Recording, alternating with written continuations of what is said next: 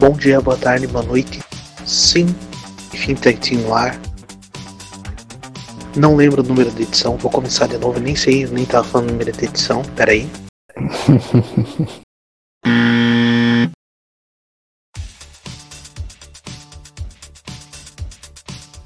Bom dia, boa tarde, boa noite, sim, enfim, Tech Team Lar, em mais uma edição aí para falar da WrestleMania. Dessa vez a segunda metade e a parte 2. Meu nome é Henrique.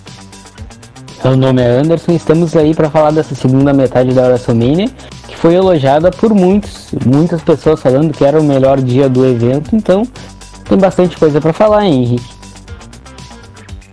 É todo mundo não, porque eu não acho, mas vamos lá. É, vamos falar dessa segunda parte aí e ver luta a luta aí o que aconteceu, o que rolou, o que teve de interessante e o que não teve. Vamos lá.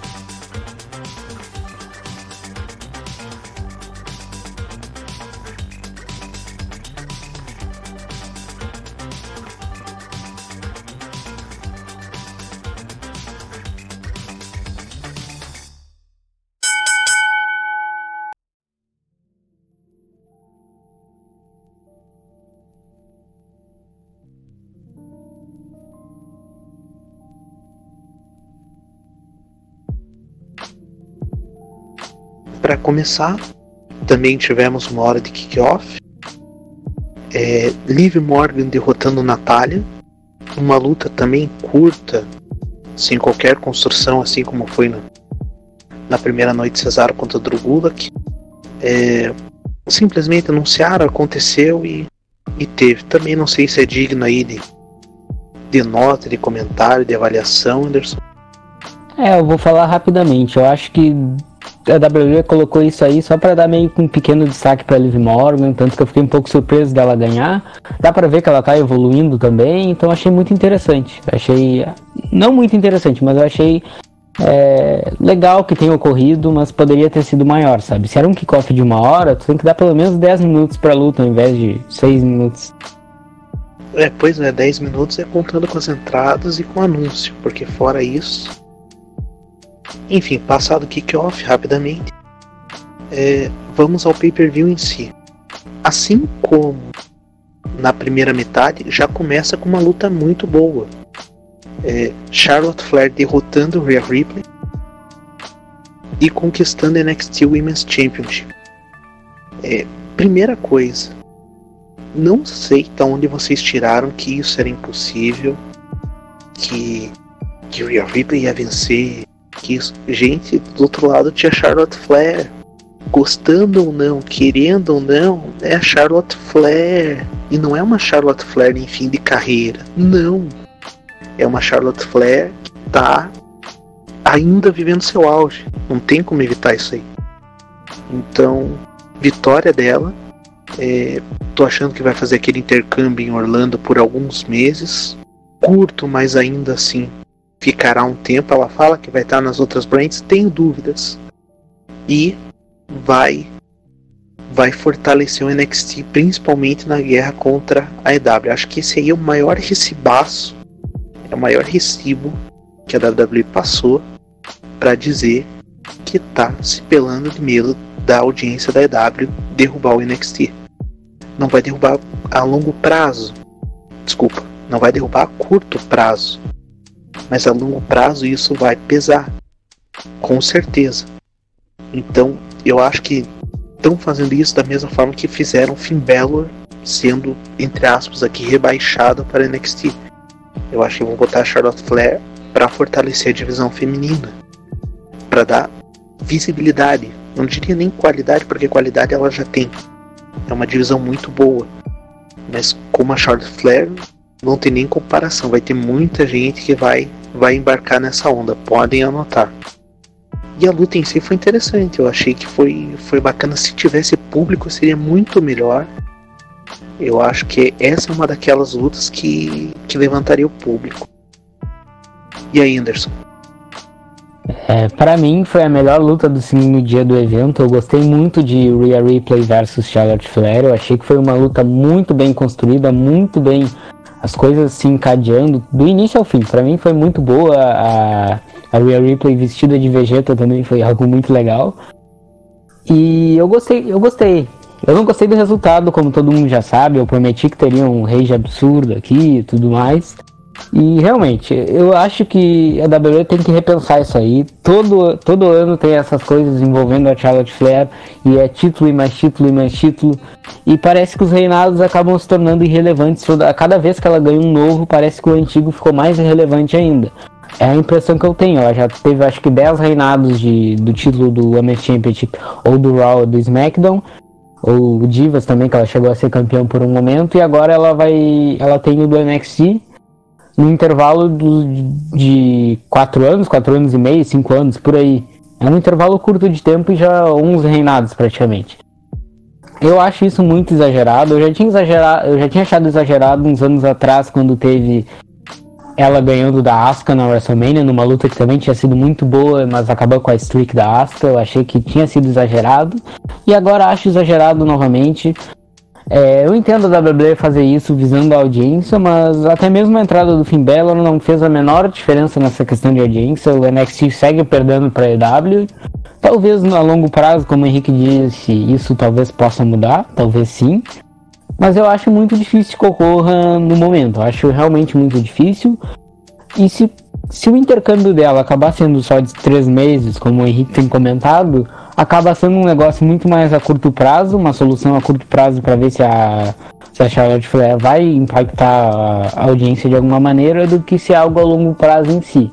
Eu também não vejo ela defendendo em todas as brands, mas eu também não via ela aparecendo no, no NXT. Eu não via isso acontecendo. Eu realmente achava que o reinado de Rhea Ripley estava bom e tenho dificuldades em entender as razões que levaram a WWE a tomar essa decisão que não seja audiência, porque o reinado da Rhea Ripley realmente eu estava achando interessante, achei que deveria ser maior, até por ter derrotado quem ela derrotou e ter acontecido da maneira que aconteceu também. Quem tira o cinturão da Charlotte? Na lata, Anderson. Putz, é, Yoshirai eu acho que seria a melhor adversária. Algo me diz que vai ser Rhea Ripley. Algo me diz que essa luta vai ter, vai ter uma rematch aí, vai ter uma revanche. Em seguida, Aleister Black contra Bob Lashley. Luta que não tem cara nem de pay-per-view. Acho que é uma luta que poderia ser, inclusive, kickoff. É... Aconteceu e tá aí. Não sei o que dizer. Aleister Black subindo, subindo, subindo, subindo, mas não vejo algo tão palpável a curto prazo, não vejo ele lutando por cinturão, ele conseguindo um destaque. Mas estou gostando de ver que estão apostando nele. Eu acho que a decepção é com Bob Lashley, porque desde que ele voltou para a WWE, a gente imaginava que fosse ele a derrotar o Lesnar e não chegou nem perto disso. E nem vai chegar do jeito que tá. O Alistair Beck, a impressão que me passa é que ele sobe, sobe, sobe e não sai do mesmo lugar. Ele tá sempre naquele lugar de que ele ganha desses caras que a gente sabe que ele vai ganhar e quando chega numa luta importante acaba que ocorre qualquer coisa e ele acaba não ganhando a luta, arruma alguma maneira da luta ter mais de uma pessoa para ele não sofrer o pin, mas acaba que ele não ganha igual. Eu acho que é uma luta sem graça, uma luta que não teve cara de WrestleMania de maneira alguma. Foi uma luta de Monday Night Raw. E interessante que isso tenha ocorrido é, nas duas lutas que seguiram a abertura do show, né? Isso que é interessante. A segunda luta de cada dia foi, foi desse jeito, foi de um jeito decepcionante. Parecia que tinha que equilibrar. Veio algo bom, aí veio algo horrível. E aí tu ficava mais preparado pro resto. Pois é, é uma coisa que tá sendo, tá sendo recente nos pay-per-views da WWE é você colocar um opener, uma luta de abertura de pay-per-view muito boa, para ver se anima o público. Animando o público, bota toda aquela luta modorrenta no meio, mata o público no meio, e daí chega no meio evento não tá lá essas coisas. Aqui não dá nem para discutir questão de público, mas é até para audiência do, do, pessoal que assiste e tudo mais, pra, parece que é para ver desde o começo mesmo, para não perder nada. É, então estão apostando nessa tática e às vezes dá certo.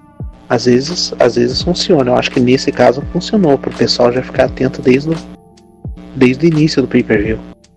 É, em seguida, a luta que pode não ser a das melhores, mas eu achei que tinha cara de WrestleMania, por incrível que pareça.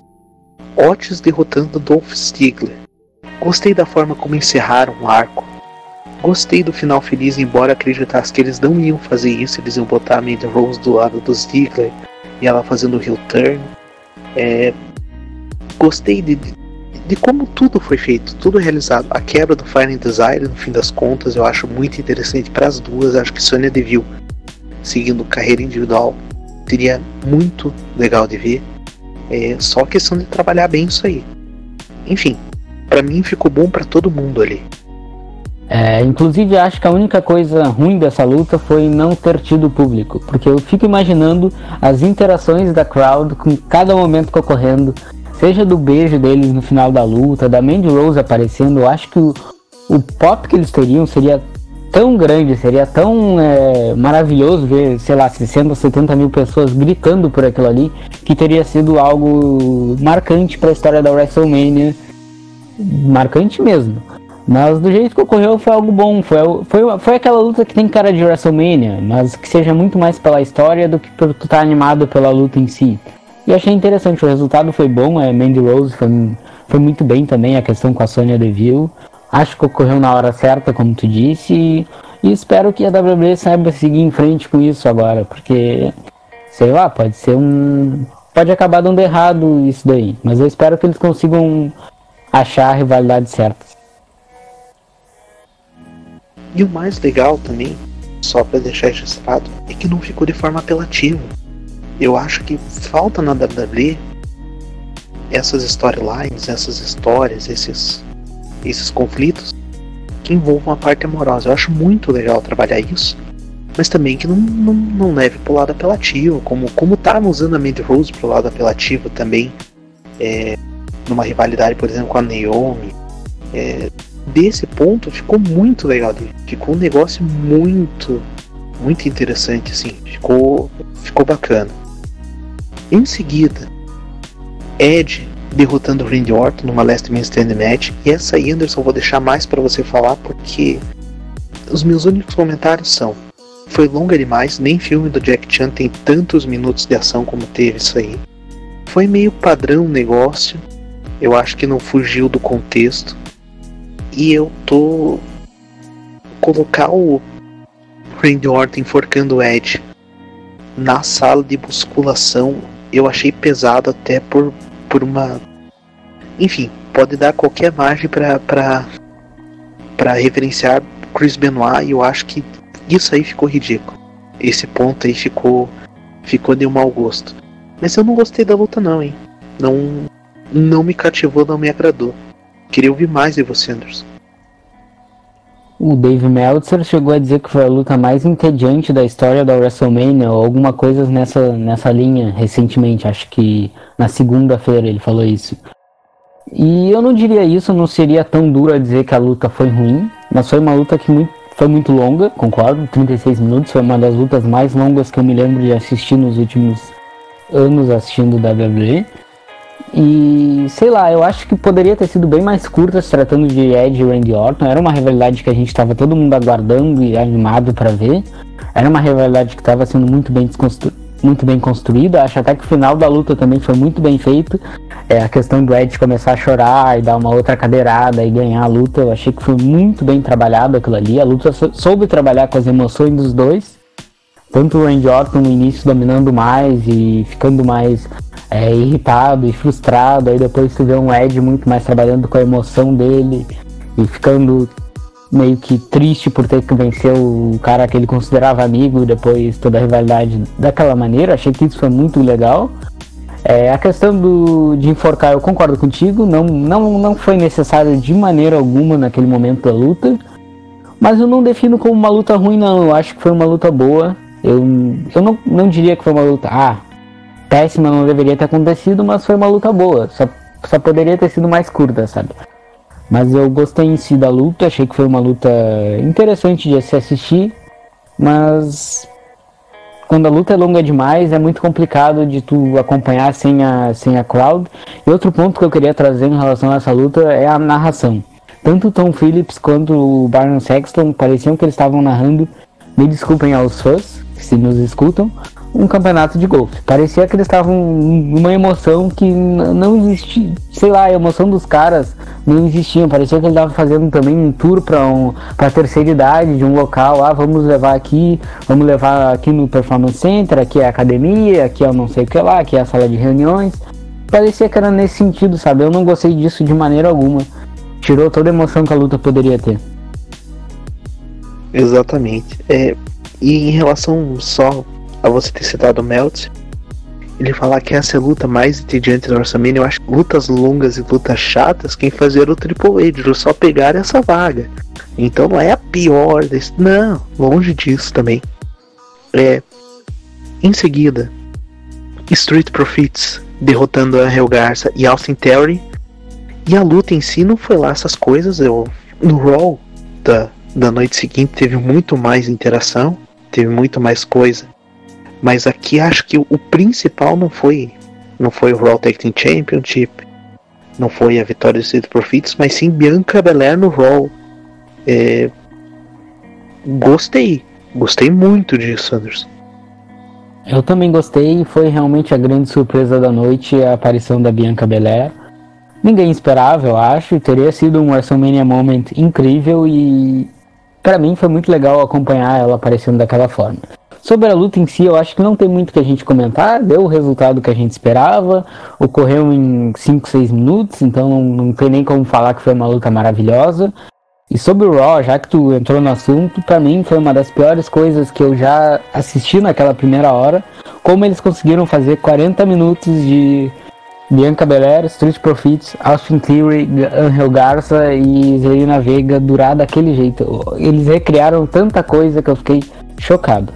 Mas eu, eu quase bati palmas pra WWE da, da capacidade de recriar coisas naquele momento. Mas sei lá, eu acho que era isso que a gente tinha para falar dessa luta. Não teve algo muito marcante além da aparição da Bianca Belair, que realmente foi muito legal.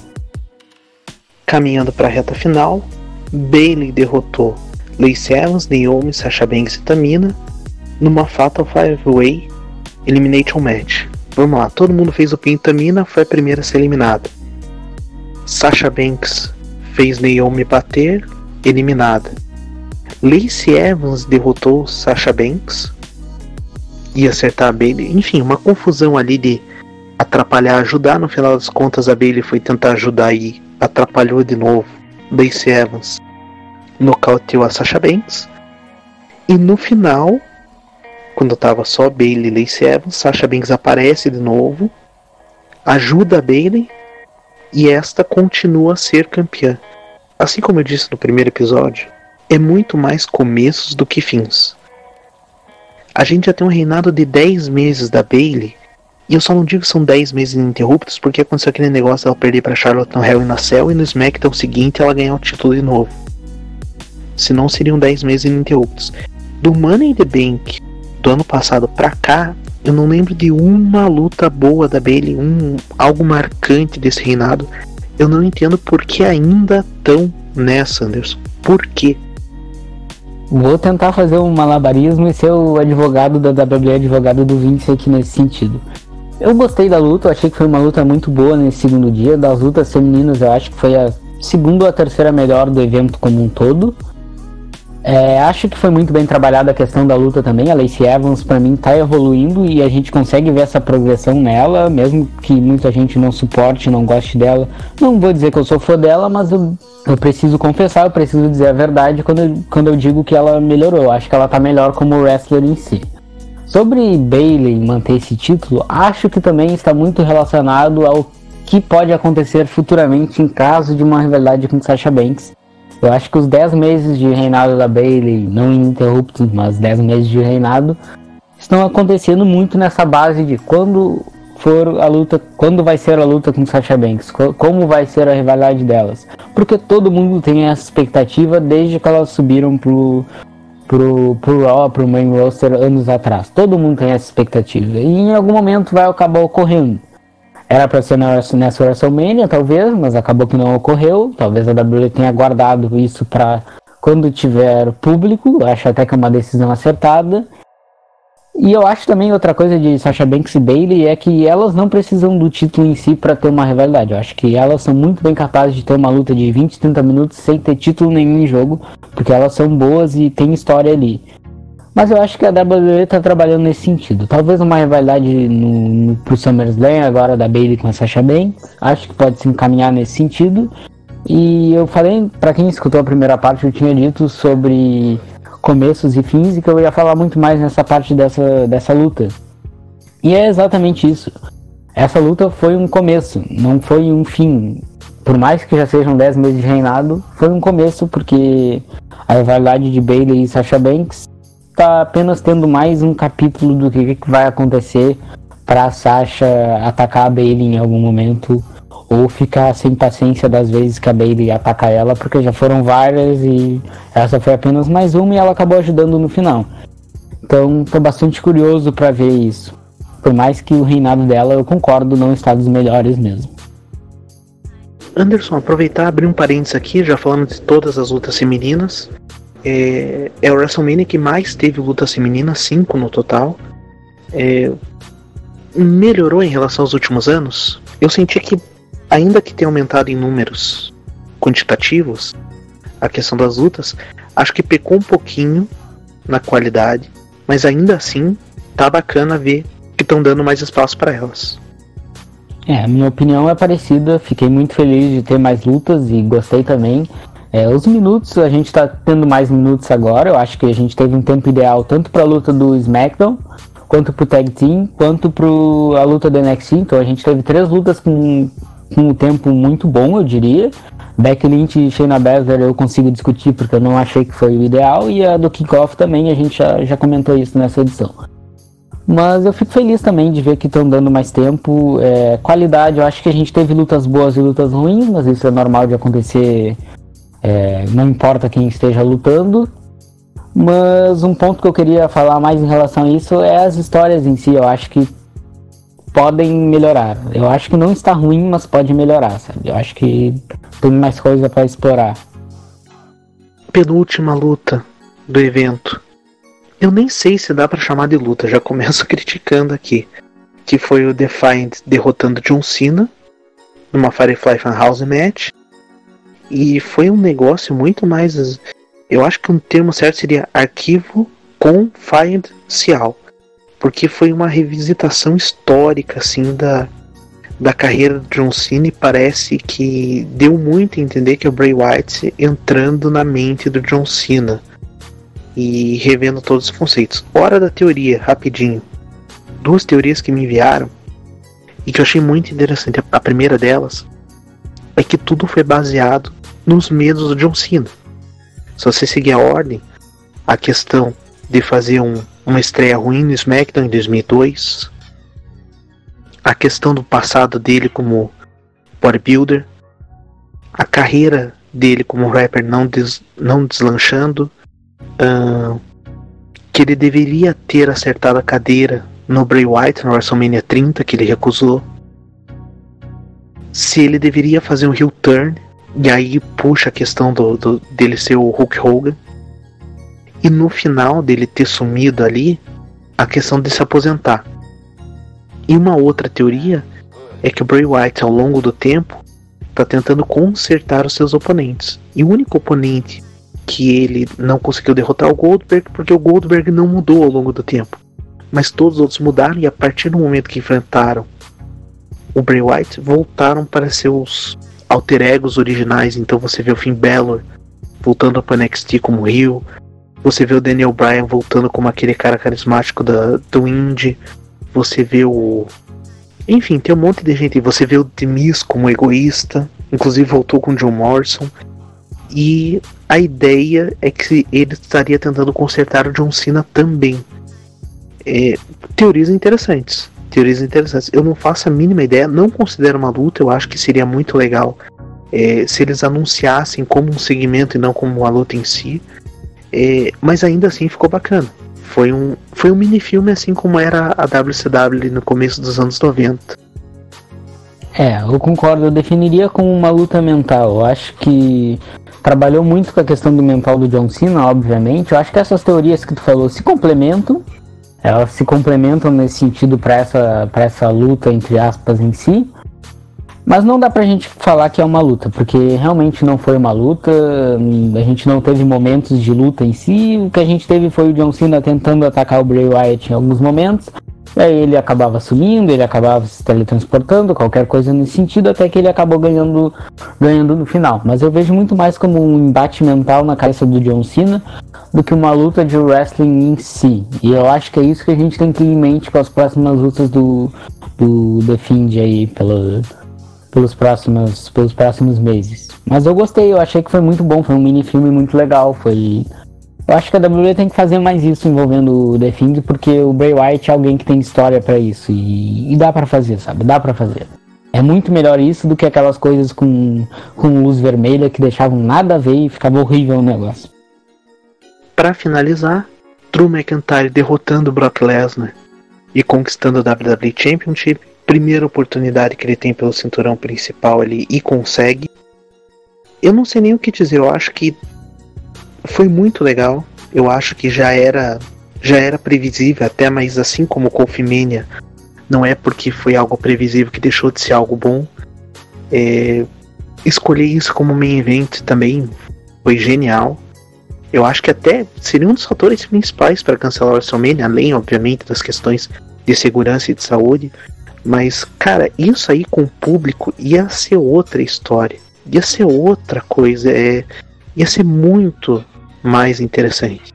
E da luta em si, não, não tenho o que dizer. Eu, assim como eu disse na, na, na primeira parte, na, na edição anterior, foi um negócio previsível. Não teve. Não teve muito. Foi finisher por finisher e finisher, finisher, finisher, finisher, finisher e pum, acabou finisher de um lado, finisher do outro, e a luta só se deu assim. É... Poderia até explorar um pouco mais, mas eu acho que pelo momento a luta curta nesse caso seria interessante também. E foi, e foi assim como foi foi Goldberg Strowman, só que numa velocidade razoável, não foi aquela lentidão toda. Então até por isso passa a ser aceitável. É, fora isso, não sei se tem algo a comentar. É, eu gostei bastante da luta, gostei também da, da rivalidade do Drew McIntyre com Brock Lesnar, tá, foi muito boa realmente. É, é, preciso elogiar o Brock Lesnar, eu vejo muita gente não fazendo isso e eu, eu gosto de elogiar o Brock Lesnar a cada luta que ele tem, porque parece que a gente tá sempre criticando o cara, e não é isso. Eu, eu, eu pelo menos parece que eu tô sempre criticando, porque o Henrique tá. O Henrique é o inverso, ele sempre elogia. E dessa vez eu, eu gostei dele mais uma vez. Eu acho que o Brock Lesnar é, sofrendo os golpes, vendendo os golpes, eu acho que não tem ninguém no nível dele na WWE atualmente. O cara é incrível e eu, ele vendendo os Claymore Kicks do, do Drew McIntyre foi algo ótimo de se acompanhar. Eu acho que foi um ótimo encerramento para a WrestleMania, a vitória do Drew McIntyre.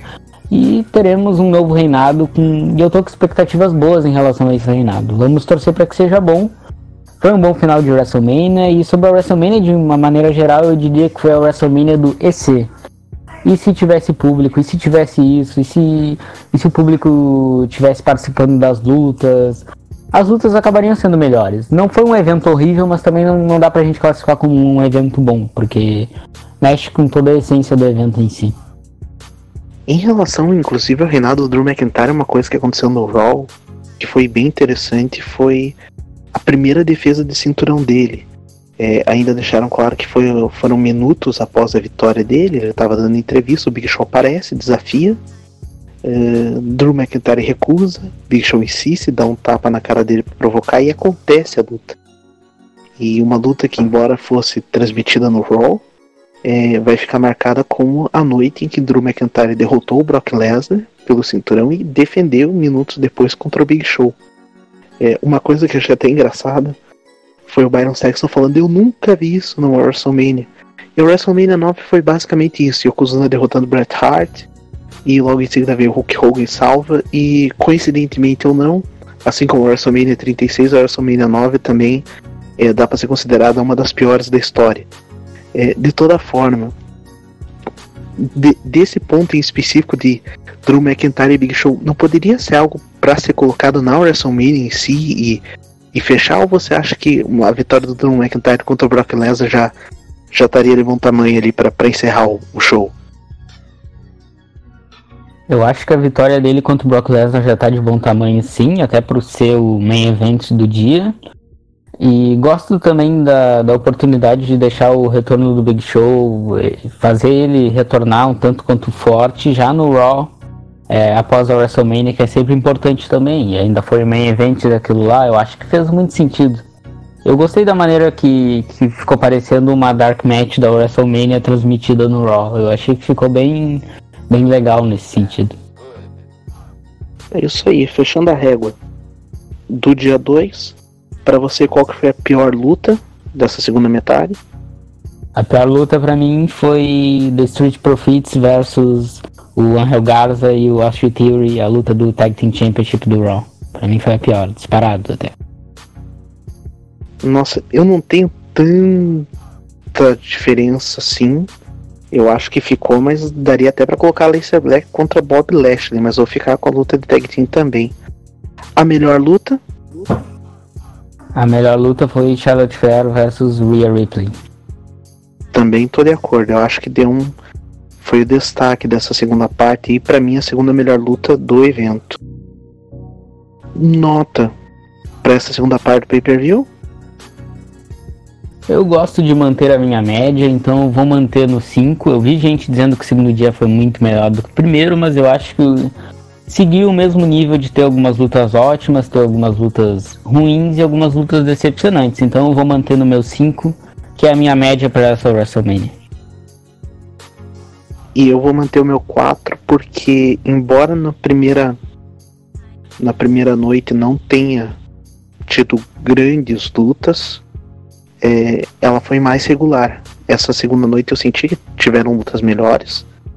É, dá para colocar Drew McIntyre contra Brock Lesnar. Dá para colocar. É, não sei se consideraria luta, mas Bray Wyatt contra John Cena foi um bom momento. Só que também tiveram confrontos que foram muito ruins, muito esquecíveis. Então, acho que nesse ponto, no, no que acertou um pouco, errou um pouco e para mim manteve os quatro é a minha média também do evento em si. É, vai ficar como uma das piores WrestleManias da história, Anderson? Vai, sem dúvida nenhuma vai ficar como eu já disse anteriormente aqui no podcast, vai ficar como a WrestleMania do EC tivesse o público e acaba sendo decepcionante. Provavelmente talvez seja esquecida para o público daqui a alguns anos no sentido de momentos marcantes. Claro que todo mundo vai se lembrar como como foi uma WrestleMania no tempo de pandemia, de crise e tudo mais, mas ainda assim eu acho que é algo totalmente esquecível.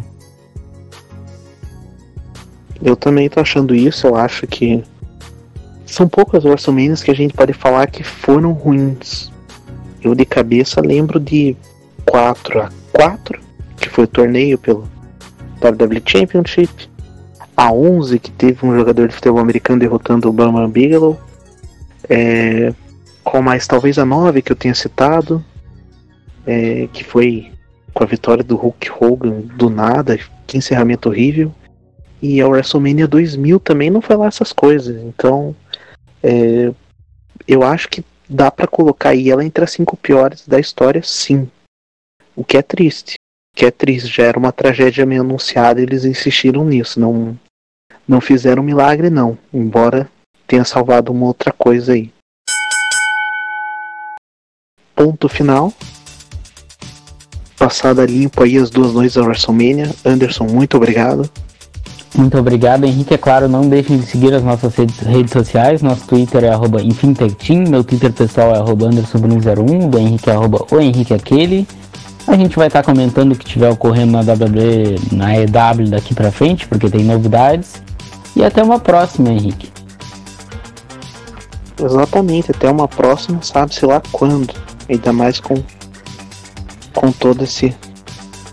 Com, com o mundo virado do avesso aí por conta da pandemia, a gente, a gente ainda vai ver o que, que sobra aí de, de eventos aí a, nos próximas semanas, próximos meses. Então até uma próxima oportunidade, valeu! E é claro, fiquem em casa, viu, galera?